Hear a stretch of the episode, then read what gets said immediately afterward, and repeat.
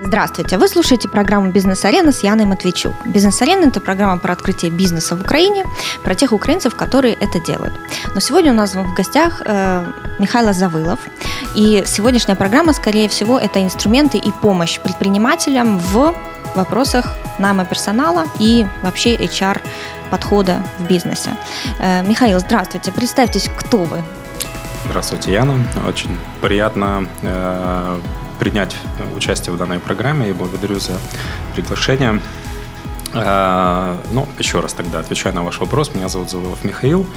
Э, я э, сейчас работаю HR-директором э, компании Microsoft Украина.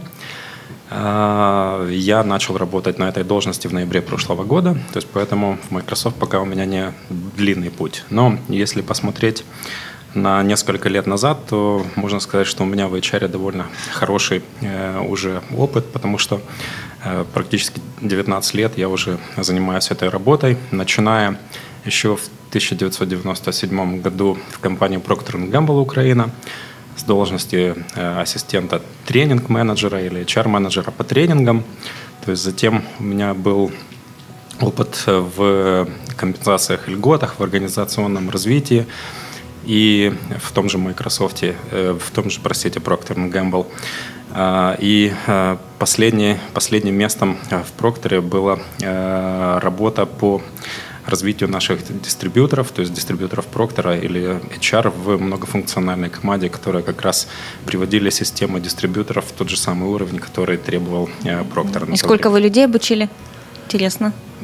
На то время Проктор не была очень большой организацией, но э, разрасталась и разрасталась естественным путем и благодаря аквизициям. То есть был э, куплен э, завод в Борисполе, Тамбранс, то есть обучали, обучал коллектив, который э, был в Прокторе на то время, по-моему, человек 150. С другой стороны, то есть э, набор персонала, помощь э, дистрибьюторам в наборе персонала в организации всех систем. То есть через меня, я бы сказал, прошло несколько сотен людей в то время. Угу. Но затем довольно широкий опыт э, в этом был в компании Metro Cash & Carry, куда э, после Проктора через, э, через год работы в Мельдане, то есть на, в Киевском молочном заводе, то есть я попал в, в метро. То есть там я был одним из первых сотрудников, если честно, то 24-м, то есть а, а, на время, когда в 2012 году я покидал компанию, компания составляла более 7 тысяч сотрудников. Ого. Не принимал я их всех лично, но первых несколько сотен, то есть я принял лично. То есть поэтому э, в данном случае то есть могу действительно сказать, что опыт в наборе персонала, работе с персоналом довольно широкий, многогранный и глубокий. Ну, я знаю, что вы входите там, в двадцатку самых крутых HR-директоров Украины. То есть вас э, не зря мы вас сегодня пригласили. Э, Спасибо. Ребята, наверное, подумают, почему в программе про бизнес да, у нас сегодня HR-директор, HR-профессионал, HR-директор Microsoft. Ну, я поясню, почему мы вас пригласили для слушателей. Очень бизнес вообще берет пример вот с больших компаний. Там все любят Чичваркина, его Евросеть, как он там все делал, как мотивировал персонал, как э, организационную структуру устраивал. Читают запас, читают про Starbucks. То есть берут пример с огромных компаний, корпораций. Microsoft — это, естественно, огромный всемирно известный бренд. И э, вы, как э, HR-директор Microsoft Украина, э, непосредственно работаете в большом бренде и знаете еще реалии Украины. Поэтому очень интересно будет на примере большой компании посмотреть, как же можно нанимать персонал, что с ним делать, как его мотивировать. И вот поэтому сегодня будут вопросы именно в этом ключе. Михаил, вообще, какое у вас образование? Сколько вам лет? А, мне 44 года. Образование у меня э, высшее. Я закончил Драгобычский педагогический институт по специальности преподаватель английского и французского языка и литературы. Замечательно. А, а, но, э, да, то есть вот это было образование после уни- университета сейчас, то есть раньше это был институт, то есть я отслужил в армии, и после армии даже первое место работы у меня был тот же самый э, институт, где я преподавал английский язык, э, грамматику английского языка студентам, прежде чем приехал в Киев. Так что э, действительно, э, ну, отвечая на ваш вопрос или забегая чуть вперед, где мы потом детально остановимся, э, что же, э, на что же в первую очередь должны э, предприниматели или руководители э, небольших или больших коллективов с известными брендами или неизвестными смотреть, я считаю, что это должна быть все-таки э, культура или атмосфера в компании, которая будет являться тем же магнитом, который будет привлекать хороших, интересных людей, то есть э, и э, удерживать в то же самое время тех хороших, талантливых э, людей, которых компания вырастила или компания приняла на работу. Поэтому я думаю, это будет красной линией, проходящей сегодня через нашу беседу, что в компании должна быть атмосфера, в компании должна быть вот ощущение, да, культура того, что э, все э, ценны, да, то есть все, все в первую очередь люди, а не сотрудники, да, и к ним угу. нужно относиться тоже уважительно. Ну, Поэтому я думаю, есть, для вас главный клиент, правил. да, это для меня внутренний верно. Э, персонал. Э, Михаил, вообще почему вы преподаватель языка иностранного выбрали э, дальше карьеру HR-специалиста? А, если вернуться в 90-е годы, я думаю, немногие выпускники вузов задумывались да, об HR э, карьере HR-специалиста, потому что э, знания о, таком, о такой возможности было э, практически э, ноль. Э, еще раз, э, если вернуться в те годы, то есть, да, я работал э, в ВУЗе, я работал преподавателем, то есть, но если сравнить возможности, которые предоставляли коммерческие компании, то есть или которые предоставляли вузы, на то время, конечно, они были очень разные, тем более в, в Украине. То есть, и чтобы молодой человек, то есть, мог обеспечить себя и оставаться преподавателем, ну, наверное, даже сейчас это довольно тяжело. То есть, поэтому э, у меня ну, ну был выбор либо продолжать работать э, в ВУЗе, либо попробовать что-либо еще. То есть, и вот после двух лет работы, во время периода летних каникул, то есть, я сначала попробовал, и мы с товарищем уехали в Чехию, то есть там на различных работах были, сейчас не буду на этом останавливаться. Так. Да, но они не были связаны с HR-работой в начале. А, в конце, да, я уже руководил небольшим коллективом, там несколько человек, то есть э, которые мы работали в городе Пилзень. Угу. И вернувшись в Украину, то есть я решил все-таки там поехать в город Киев, э, сам я с Львовской области, и попробовать найти работу здесь, потому что все-таки большой город, э, больше возможностей, больше возможностей найти работу, то есть, которая тебе интересна. И вот э, после, правда, нескольких месяцев поиска, то есть э, выбор и компания Procter Gamble и я остановили друг на друге. То есть и вот с марта 1997 года, то есть я начал работать в этой компании. Я бы сказал, что, еще раз вернувшись, э, почему же я выбрал эту работу, потому что, ну, с одной стороны, да, у меня был опыт преподавания, угу. то есть э, опыт в то же самое время работы с людьми. Это было мне ближе, то есть в то время тоже очень многие компании обращали внимание на знание языков, что тоже наверняка помогло мне э, получить работу в Procter Gamble. То есть, наверное, все вот эти факторы совпали, э, и, соответственно, то есть я получил этот шанс и довольно хорошо его использовал. То есть, поэтому моей первой должностью, вот как я уже говорил, то есть это была как раз должность ассистента HR-менеджера по тренингам, то есть как угу. раз где я свои знания, свой уже, как там, скажем так, по диплому специальность, опыт использовал э, на деле уже да. В, да, в, в другой крупной компании. Э, ну, во-первых, хочу сказать, опять-таки, английский язык. У нас в каждом интервью звучит то, что надо знать английский. Это очень помогает э, э, в работе, в построении карьеры. Михаил, можете вот сейчас ребятам, которые, в принципе, думают начать бизнес, но пока еще не решились, но они работают в каких-то больших компаниях, дать им три совета, как построить успешную карьеру в большой корпорации? Вот на вашем именно опыте.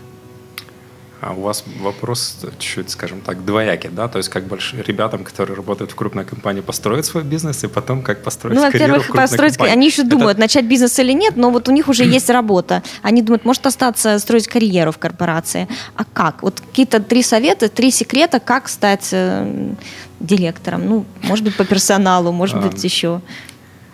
Э, ну, я не знаю, трех советах, может быть, это э, и не улож... не, невозможно уложиться, то есть, но э, давайте все-таки разделять, да, то есть человек должен в первую очередь сам определиться, что ему более интересно, или заниматься собственным бизнесом, или все-таки строить карьеру в большой компании, потому что это две совершенно разные вещи. Абсолютно верно. А, то есть для того, чтобы построить карьеру в компании, э, ну, в первую очередь, э, конечно же, нужно быть целеустремленным, тоже понимать, что ты в этой компании хочешь достичь, и тогда тебе, наверное, станет яснее, что тебе необходимо сделать шаг за шагом, чтобы продвинуться к своей цели.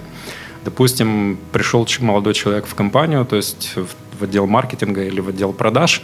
То есть, как говорится, да, плохой солдат не хотел бы быть генералом. В данном случае э, этот же сотрудник э, наверняка хотел бы занимать более высокую должность, получать более высокую заработную плату. То есть, но кроме вот этого желания, он должен четко понимать, что он должен сделать. Поэтому, наверное, вот первый совет – это четко определиться, э, чем ты хочешь заниматься, и потом построить конкретные шаги по достижению данной цели.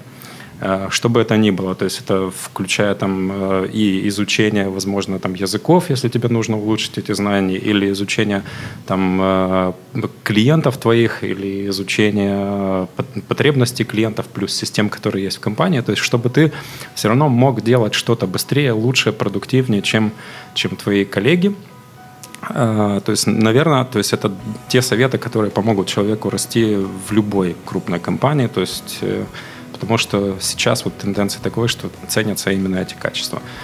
В отношении личного бизнеса, э, здесь, наверное, опять же, да, то есть главное правильное решение, да, что ты уже созрел для личного бизнеса, что ты понимаешь, что э, как бы ты будешь именно тот человек, который в первое время будет и директором, и главным бухгалтером, и, возможно, сторожем, и уборщицей, и всем-всем-всем. Всем сразу, да. Совершенно начально. верно. То есть, что ты готов эти, эту ответственность, эти обязанности взвалить на себя. Э, одному всегда будет очень тяжело, поэтому ты должен понимать, с кем ты будешь этот бизнес вести, то есть, ну и, наверное, третий совет на сегодняшний день очень будет важный, то есть насколько у тебя достаточно ресурсов. То есть потому что, э, ну, в первую очередь ты должен рассчитывать на себя. То есть мы понимаем, какие сложности сейчас в Украине с банковской системой, с, с другими нашими, скажем да.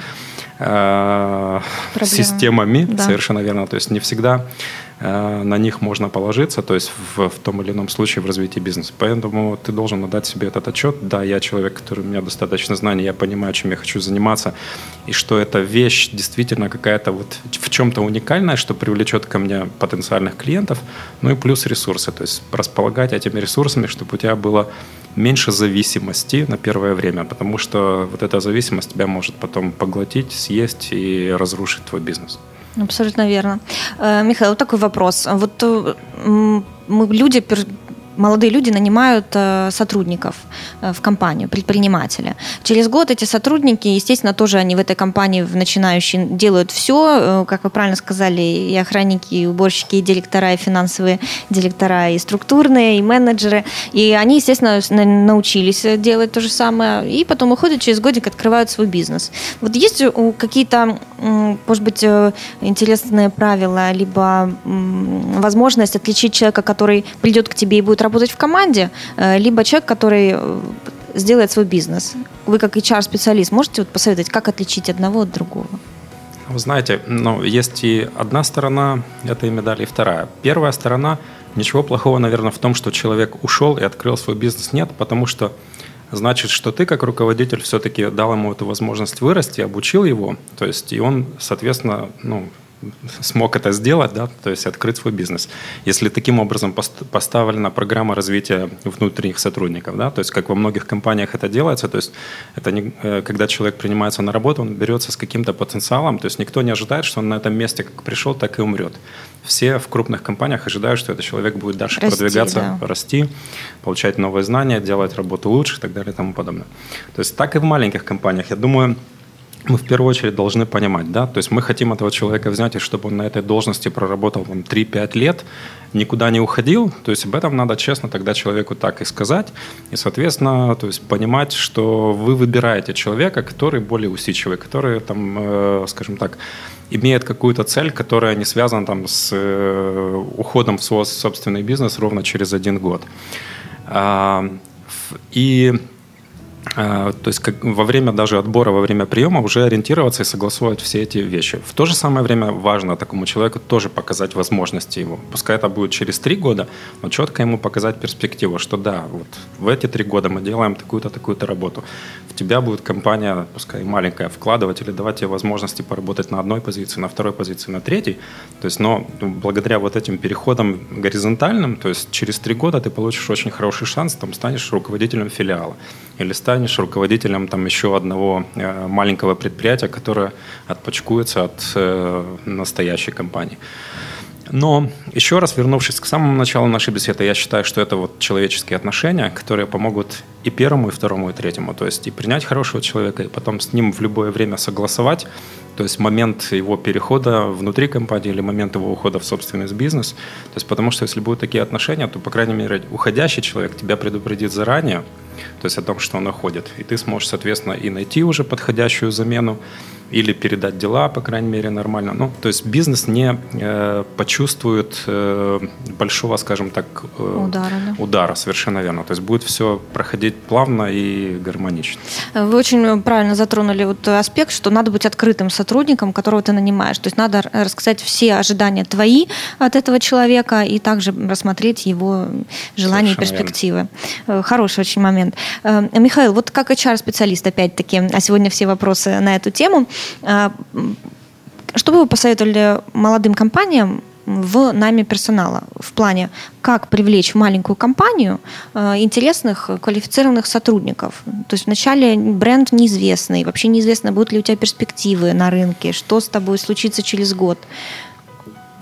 Как это сделать? Как привлечь хороших сотрудников? Ну, вы знаете, э, сложности эти есть и у больших компаний, и у маленьких компаний. То есть, э, например, Microsoft сейчас в Украине, то есть это 114 человек. Да? То есть, с одной стороны, глобально это большая крупная компания, в частности, если взять на сегодняшний день Украину, то есть это, можно сказать, небольшая компания. А, и эти сложности у нас присутствуют для того, чтобы привлечь э, в компанию хороших, грамотных специалистов с хорошим потенциалом.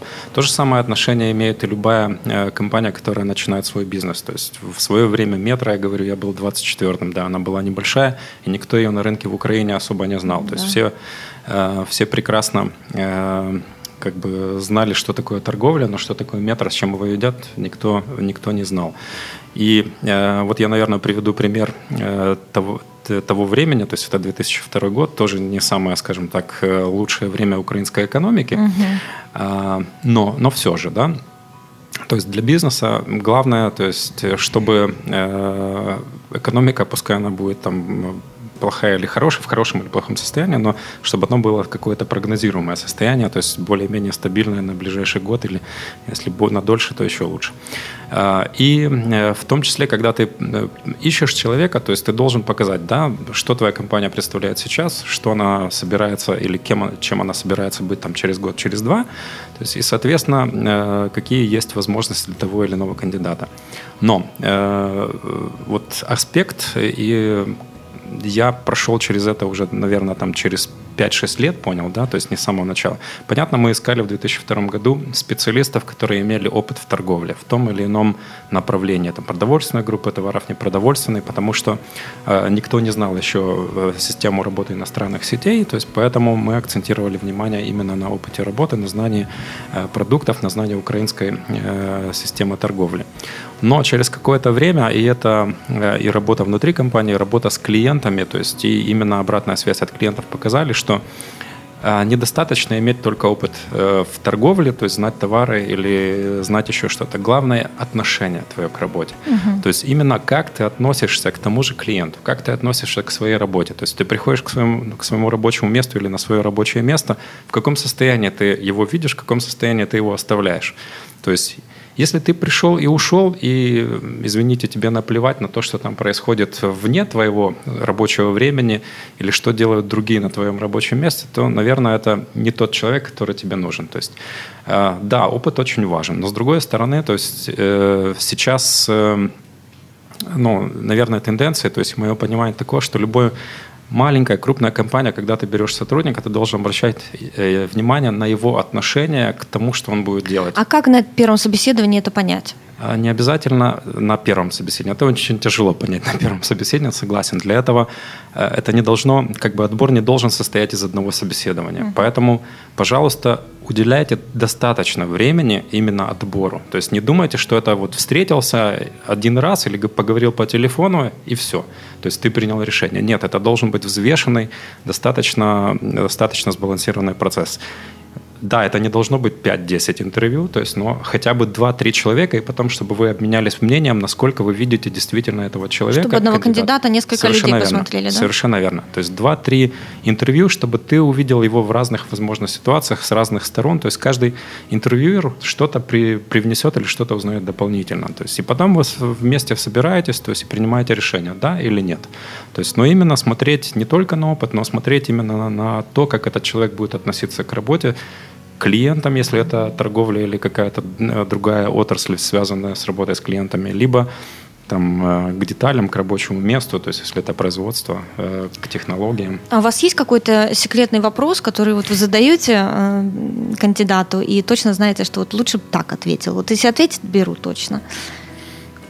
Ну, у меня лично таких секретных вопросов нет, к сожалению. Нет? Секретных нет. То есть, э, да, ты планируешь интервью заранее, то есть какой-то перечень вопросов, какую информацию ты хотел бы узнать у кандидата, но когда начинается интервью, то есть это всегда, каждое интервью это всегда что-то отдельное. По-разному, да? Совершенно верно. Поэтому ты ориентируешься уже в ходе интервью. Ну, подсуммируя, скажу так, что, э, как я правильно вас поняла, э, чтобы молодому предпринимателю нанять хорошую команду, можно сразу при размещении вакансии на сайте написать про свою компанию, не просто про требования к кандидату, также написать информацию о своей компании, какие перспективы на рынке, какие планы у вас есть, э, и уже при отборе персонала провести как минимум два собеседования, чтобы этого кандидата посмотрели несколько людей, э, ну и уже принимать решение, исходя из этого. Ну, если вы готовы это все делать, то есть это, конечно, очень поможет вам предварительно отсеять тех людей, которые не будут заинтересованы заранее, то есть, ну и плюс произвести или провести качественный отбор, совершенно верно. А, Михаил, а вы перед этим говорили, что э, в компании нужно создавать атмосферу, да, какую-то, что вот люди оставались работать, им нравилось, они получали удовольствие от работы. А что это? Как эту атмосферу можно создать? Ну, то есть бесплатный чай, кофе, там, что еще? В маленькой компании. Да, да, да, я, я понимаю. Я буду говорить как раз о маленькой компании, хотя вот как раз в маленьких компаниях а, иногда ее легче и создать, и, и сохранять, поддерживать, потому что действительно люди чаще друг друга видят, люди, люди чаще друг другу, э, с друг другом общаются, люди, э, наверное, даже знают э, друг друга вне работы, дружат, дружат, может быть, семьями. То есть вот все эти, э, наверное, э, скажем так, моменты, они будут влиять на, на культуру, то есть влиять на то, то есть как, как люди э, действительно будут относиться к друг другу и в рабочей атмосфере, то есть и, соответственно, к тому результату, который необходимо достичь. Но вы правильно заметили, то есть все может начинаться с малого, с малого пускай чай, кофе бесплатный, но с другой стороны, в этом тоже должна быть какая-то, скажем так, норма, да, то есть что чтобы не было такого, что ну вот чай, кофе, я буду приходить сюда там в субботу, воскресенье, то есть этим чаем, кофе поить своих друзей. Ну, то есть, ну, опять же, нормальное отношение. Пускай я привел пример да. какой-то там из области фантастики, простите, да, но во всем есть норма, во всем есть какой-то там, э, э, кажется, здоровый глуст. Да, да. да. То есть... Э, Поэтому э, чай, кофе совместное может быть там э, раз в квартал или раз в месяц выезды на природу. Э, пускай это будет пятничная пицца, пускай это будет э, новогодняя вечеринка, да, то есть, но во всем э, ну, не должно быть, наверное, каких-то там разграничений. То есть одним одно, вторым второе. То есть вот должно поддерживаться э, нормальное, нормальное отношение между людьми, да, то есть угу. а не сотрудниками.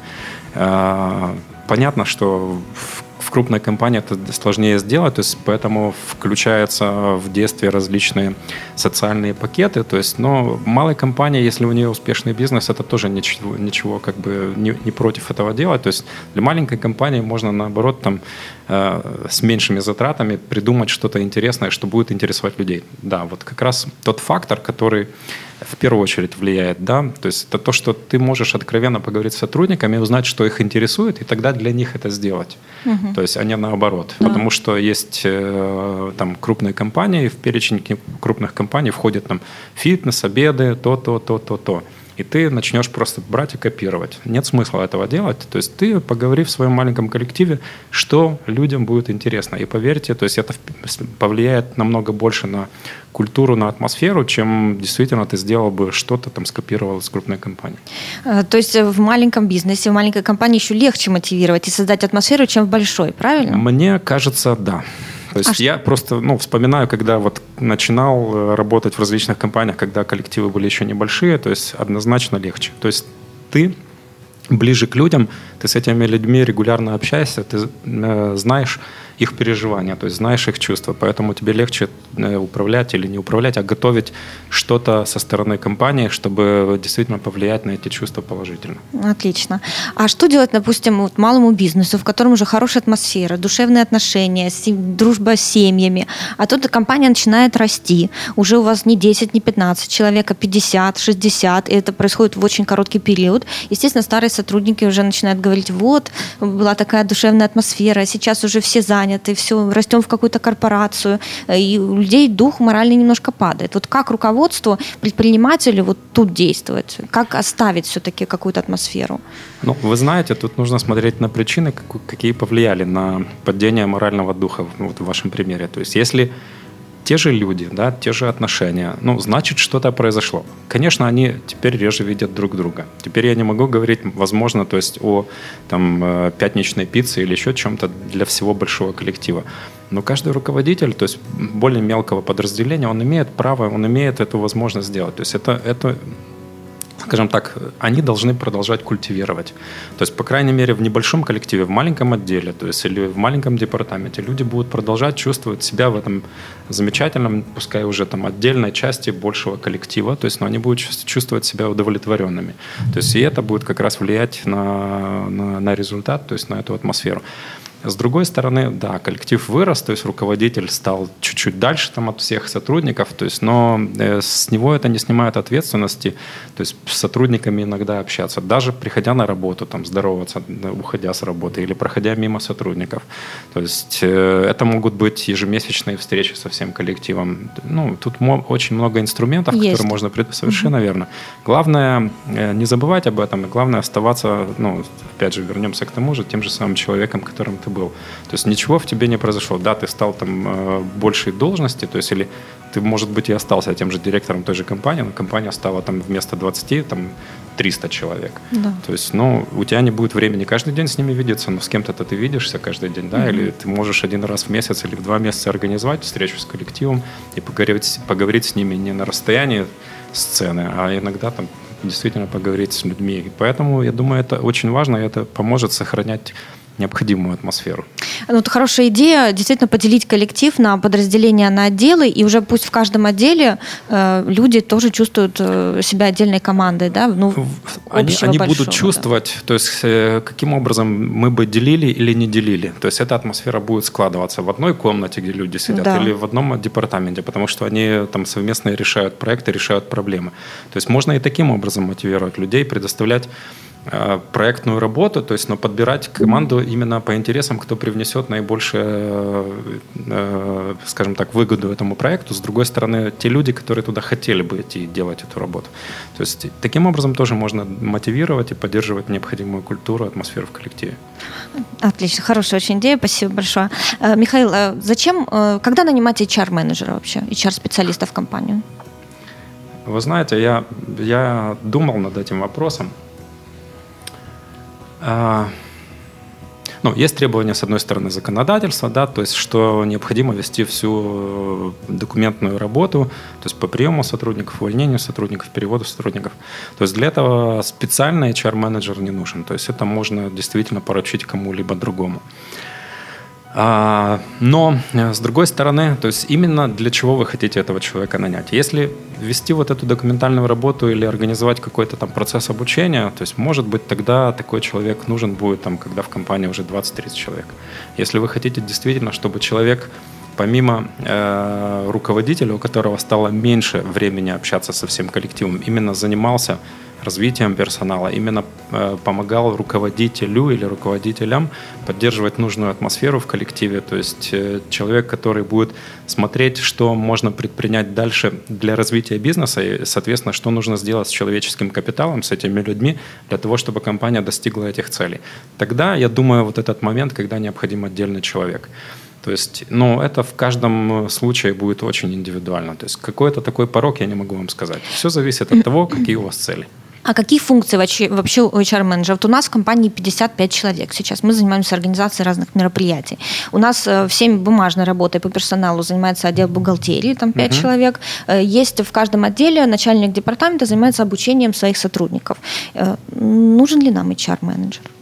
Смотрите, я э, расскажу вот э, тоже опыт несколько, ну, одной, двух, трех компаний. Да? Так. Допустим, э, все, как вы построите работу. Если отдел персонала хочет централизировать, э, собрать всю ответственность за работу с сотрудниками, начиная от приема, затем обучения, развития персонала, оценки персонала, и держать это под своим крылом, Хорошо, тогда вам нужен, наверное, там э, для 55 человек, там человека два, то есть, может быть, полтора, да, которые бы этим занимались, то есть, чтобы они успевали все качественно делать.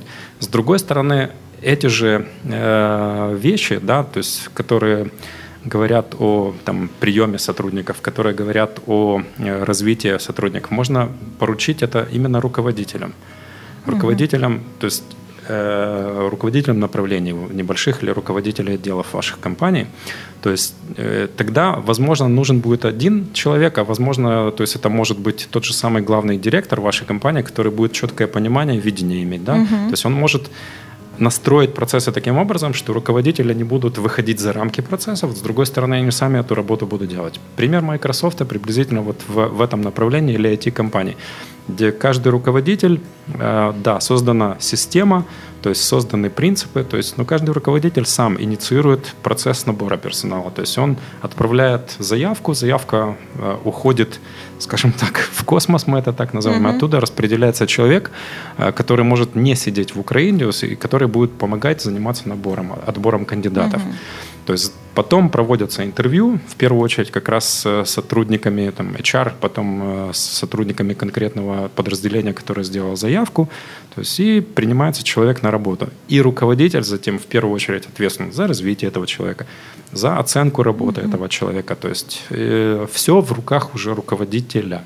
То есть HR здесь, э, скажем так, в большей степени как... Э, организация, которая э, чуть-чуть э, выше, то есть она следит за тем, чтобы вот э, как раз атмосфера, культура, то есть была нормальная, совершенно верно, то есть плюс ну, все системы, которые приняты в компании, то есть они тоже соблюдались, работали правильно, то есть и в любом случае, да, если необходима помощь, конечно, то есть они могут ко мне обращаться.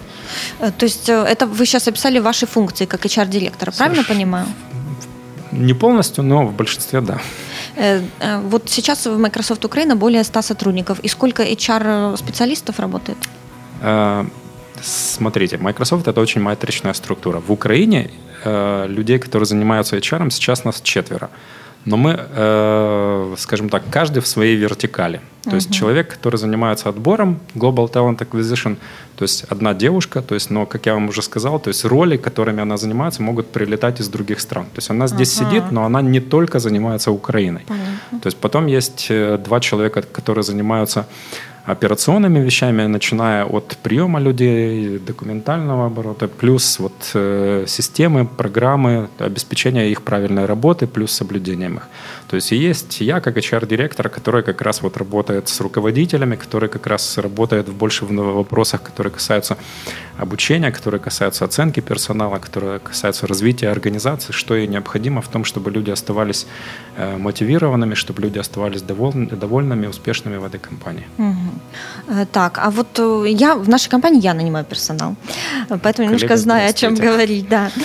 И вот у меня такой вопрос. Очень многие сейчас молодежь, многие ребята не хотят хотят работать в офисе с 9 до 6. Вот принципиально. Они сразу на собеседовании спрашивают, а вот можно приходить позже на работу? А можно я приду в выходные поработаю, а вот понедельник, вторник у меня выходной?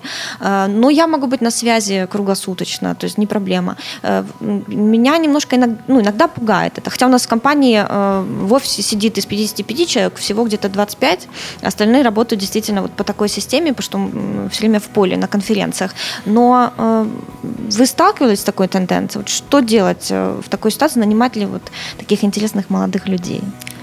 А, если эти люди действительно интересные, то есть я считаю, что их стоит нанимать, а вам необходимо посмотреть, что вы как организация могли бы сделать для того, чтобы их нанять и встретить их ожидания. А, данные, данные ожидания, я считаю, подтверждаются уже просто исследованиями э, многих компаний. Например, я приведу пример вам исследования, которое э, было в прошлом году проведено э, Harvard Business Review. Есть такое издание американское. То есть в ближайшее время, то есть в ближайшие 5 лет, более 60% рабочих мест будут пустыми. Вот вы угу. сейчас находитесь в офисе Microsoft. То есть Почти видели, никого не видели. Совершенно верно. То есть у нас этот принцип уже работает, каждый из нас может работать удаленно. То есть, э, да, понятно, не каждая компания может себе позволить технологически, то есть это с самого начала. То есть, но к этому можно идти, все технологии эти уже на рынке присутствуют. То есть и каждый из нас может работать удаленно. То есть если у вас нет необходимости проводить личную встречу, то есть тогда вы можете даже эту личную встречу всегда проводить по Skype, Skype for Business. То есть у нас есть э, там, отдельная часть, которая позволяет вот даже проводить такие встречи, находясь дома, находясь в любом другом месте, где хороший Wi-Fi, хорошая связь. То есть э, тенденция в Украине тоже это уже присутствует, и не только в IT-компаниях. Э, вот как раз мы говорили с вами перед началом встречи, то есть о ремонте офиса здесь. Когда ремонт проводился, то все сотрудники имели возможность работать откуда угодно. И родилась такая инициатива, как Go Workout. Да, uh-huh. То есть вы можете зайти, хэштег Go Workout, то есть где есть э, э, как бы уже ну, в Украине довольно много развитых coworking places, то есть э, места, где сотрудники различных компаний то есть могут приходить и работать из этого места.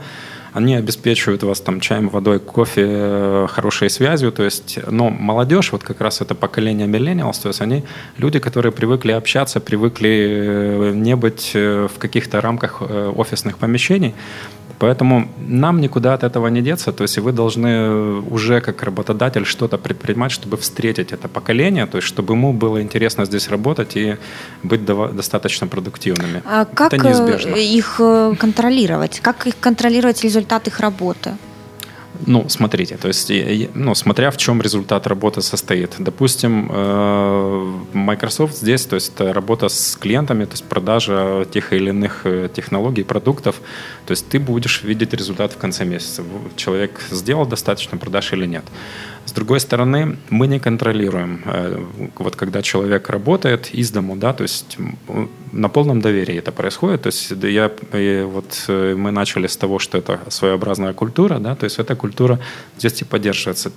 Если ты человеку доверяешь, и человек действительно все делает хорошо, то я не думаю, что его стоит контролировать. Если вы все-таки видите необходимость в контроле, конечно, это можно организовать. То есть ты можешь организовать это даже, там, опять же, если брать э, возможности технологические, то есть с момента логина человека в систему, то есть с момента, когда он отключился из системы. Или, ну, не буду приводить примеры, угу. есть возможности. Вопрос другой, насколько вам необходимо это делать. И если вам вдруг пришлось это делать, ну, я думаю, тогда вам лучше разговаривать с сотрудником и смотреть, кто бы мог другой делать работу, которому вы будете доверять, чтобы у вас действительно оставалась хорошая атмосфера в коллективе. То есть уже идет э, такой подход, что действительно люди должны сами контролировать свой результат, отвечать за него. Если человек, человека надо контролировать, то, скорее всего, это не совсем тот сотрудник, который может э, правильно себя реализовать в команде. Вот есть а, такое? Я бы, я бы сказал, нет, есть люди, которые, которых необходимо на каком-то этапе контролировать, совершенно верно. Особенно если вы берете молодого человека, который только после э, вуза, да, да. то есть понятно, что его нужно обучить, и этапы контроля необходимо, чтобы поправить и направить его в нужное направление. Вопрос другой, когда это уже как бы готовый специалист или готовый э, хороший э, специалист, то есть и вам необходимо этого человека контролировать, тогда что-то неправильно в компании.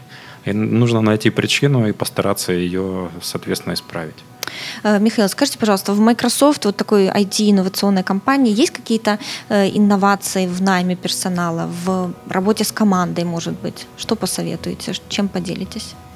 Ну, я уже затронул тему э, изменения в найме персонала, да, то есть э, последнее изменение произошло как раз летом этого года, где был изменен процесс в том отношении, что э, руководитель, э, руководителю не нужно там приходить, с кем-то общаться, то есть руководитель самостоятельно в системе заполняет форму, форма, э, она не пересылается HR на месте, форма пересылается рекрутеру, который может сидеть где угодно – допустим, для Центрально-Восточной Европы эти люди могут сидеть как в Польше, в Украине, в Румынии, в России. Да, а что это за система такая интересная? Это у вас внутренняя какая-то... Внутренняя, внутренняя система, ну, то есть э, форма отправляется, ну, заполняется во внутренней системе, то есть э, и, соответственно, те люди, которые конкретно занимаются наймом персонала, то есть они уже видят э, данную форму и система, система или человек, который управляет этой системой, руководитель, да, то есть он распределяет роли согласно компетенциям его подчиненных,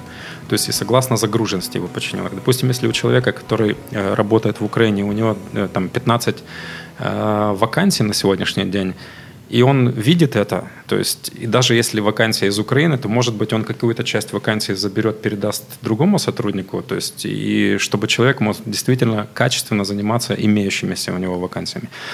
То есть, ну и в том числе потом э, все это автоматически отслеживается, то есть кандидат э, на сегодняшний день может от, э, заполнять форму, отправлять нам ее в электронном виде, то есть первое интервью или все остальные могут проводиться по скайпу, не обязательно лично приезжать, встречаться и тратить время на переезды, если uh-huh. это сотрудник из другого города или даже из другой страны. Ну, допустим, как меня нанимали, первое интервью проводил меня э, рекрутер, контактировал из Лондона, да, то есть угу. потом проводил интервью с коллегами, которые в Дубае находятся, ну, то есть, то есть с многими специалистами. Можно не бояться скайп использовать? Э, вполне, да, то есть, ну, и завершается этот процесс, да, это уже тогда там живая встреча, финальная встреча, то есть э, проведение э, там уже там, финальной встречи, итоговое согласование условий приема на работу.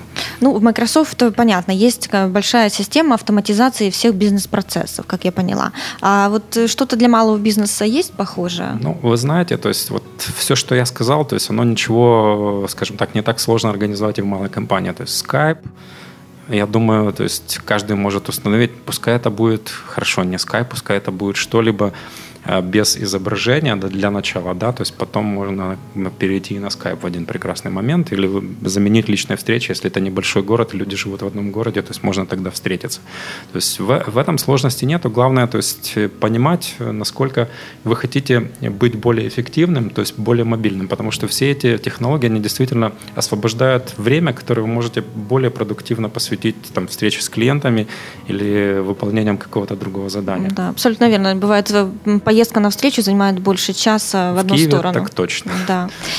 Скайп может экономить время. Э, Михаил, э, завершая нашу встречу, вот еще такой вопрос. Э, я знаю, что в работе команды многие компании, особенно большие, используют какие-то внутренние соцсети. Не просто там общий Facebook, а вот есть у вас какой-то такой опыт? Можете поделиться? Да, могу поделиться. В Microsoft как раз есть внутренняя корпоративная сеть, она называется Yammer.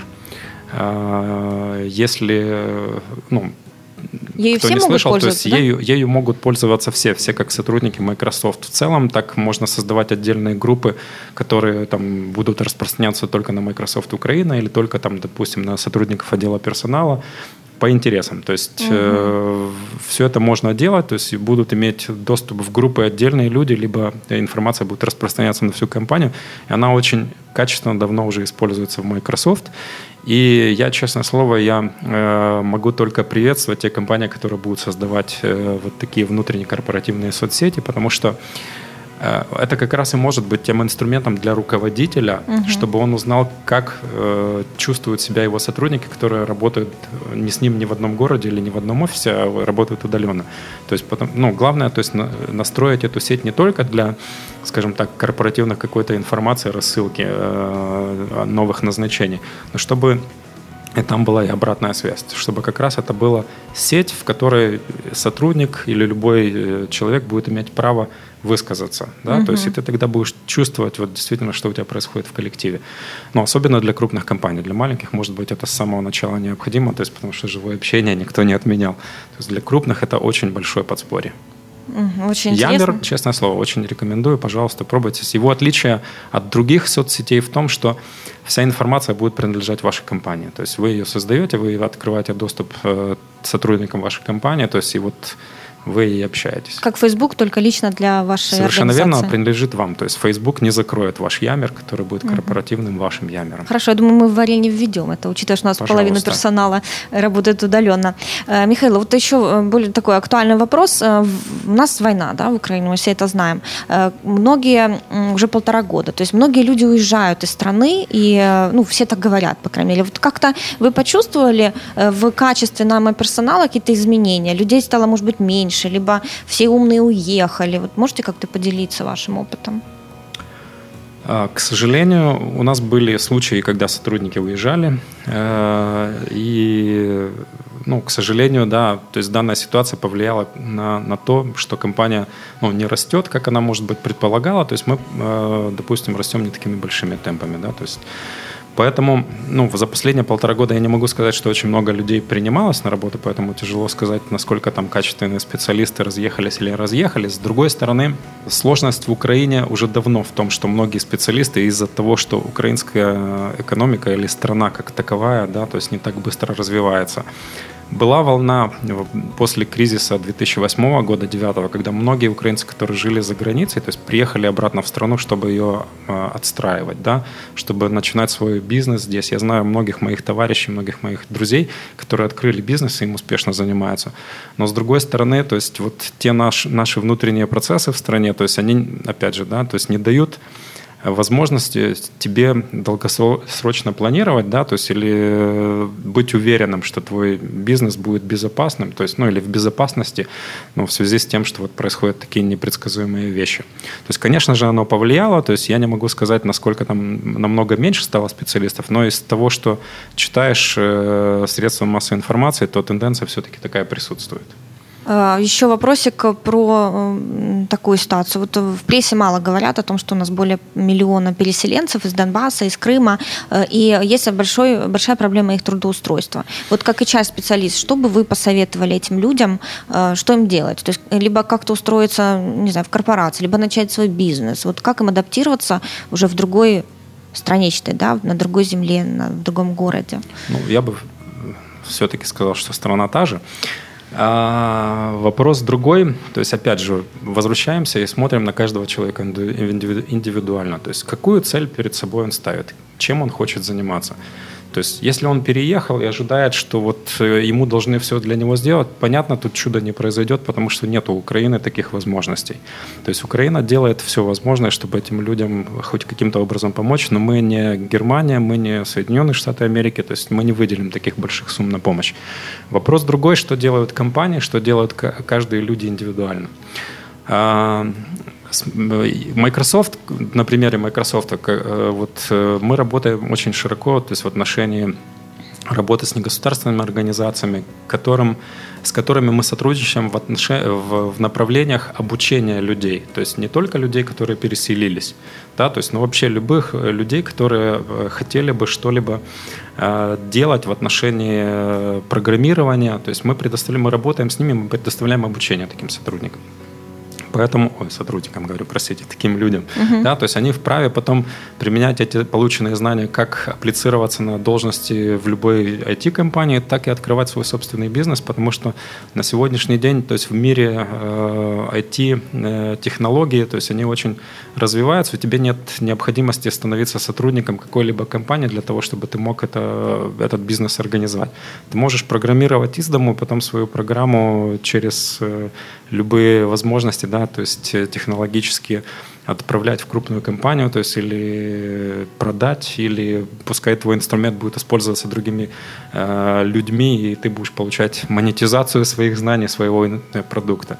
То есть здесь как раз возможностей очень много. Здесь не нужно искать офис, здесь не нужно искать помещение для того, чтобы этих людей рассадить и предложить им чай, кофе, стол, стул. Да, здесь как раз э, компания предлагает знания, которые ты можешь использовать из любого другого места, да, удобного тебе для работы. Помимо этого, конечно же, есть э, ну, работа э, ну, сотрудников как людей, да, то есть мы, мы все граждане этой страны, то есть и кто у кого э, сознательная гражданская позиция, то есть каждый вправе то есть помогать, да, мы собираем там вещи, помогаем беженцам, помогаем э, переселенцам, э, кто, кто чем может. Э, я знаю, то есть у нас вот даже там, каждую, каждую пятницу или каждую неделю кто что принес, то собирается в комнате, потом передается семьям, которые переехали, живут в Черкасах, в Ужгороде. Там недавно детям помогали мы канцелярскими товарами. То есть, ну, все это идет от э, имени сотрудников, то есть Лично. это идет от имени компании, да. Э, Михаил, э, напоследок в программе каждый гость э, советует что-то нашим э, слушателям, а наши слушатели это ну, люди абсолютно разные, в основном это ребята, которые вот только в начале своего пути карьеры, они либо учатся, либо вот-вот заканчивают университет э, в самых маленьких городах. То есть что мы можем посоветовать, как добиться успеха? Три совета основные от вас, от успешного HR-директора, HR-специалиста. Вернусь в начало нашей беседы. Э, я, я понимаю, как это тяжело, оканчивая вуз, определиться, чем ты хотел бы заниматься, но чем яснее ты будешь понимать свою цель, тем будет намного легче. То есть я бы посоветовал ребятам действительно понимать, что они хотели бы делать в жизни. Да?